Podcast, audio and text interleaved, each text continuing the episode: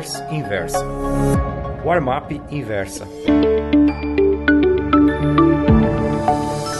Olá, meus amigos. De acordo com o relatório Focus, divulgado pelo Banco Central ontem pela manhã, a previsão do mercado para o crescimento do PIB brasileiro em 2019 caiu de 2%, número da semana passada, para 1,98%.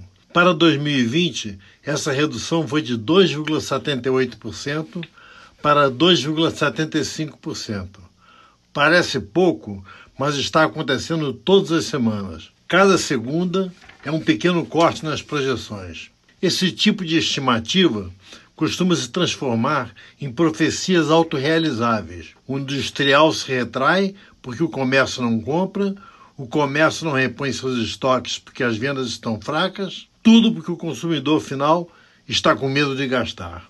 O teatro brasileiro está acabando por falta de público. Isso também acontece com o futebol.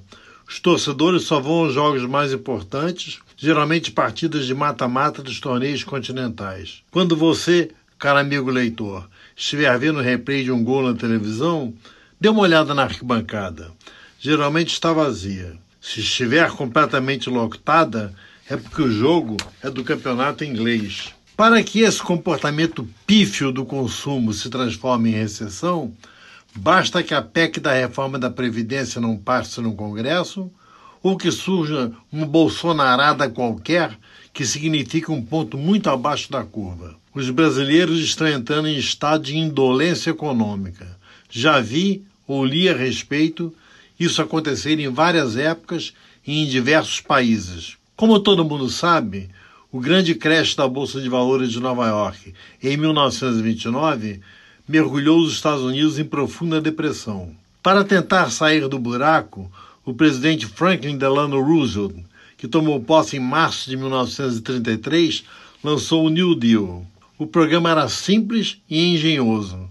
Entre outras medidas de estímulo à economia, governo federal contratou operários para cavar buracos nas margens das rodovias e plantar árvores. A ideia, a ideia não era desprovida de lógica. O salário desse pessoal daria início ao giro da roda econômica, começando pelas compras no comércio, que resultariam em encomendas na indústria. Sendo baixo o salário dos cavadores de solo e plantadores de árvores, logo eles procurariam empregos melhores empregos esses criados em consequência de seus gastos. Só que o pessoal que passara quatro anos comendo na fila de sopa gratuita e dormindo em albergues públicos preferiu poupar, mesmo que guardando seus dólares numa caixa de sapato ou debaixo do colchão. Isso lhes rendia 5,33% ao ano. Não, eu não fiquei louco. Em 1933, a deflação nos Estados Unidos foi de 5,33%. Esse foi o rendimento do dinheiro parado. A economia americana só foi salva, se é que se pode escrever um sacrilégio desses, pela irrupção da Segunda Guerra Mundial. Acho que existe risco de no Brasil acontecer um fenômeno parecido com esse, embora não tão dramático.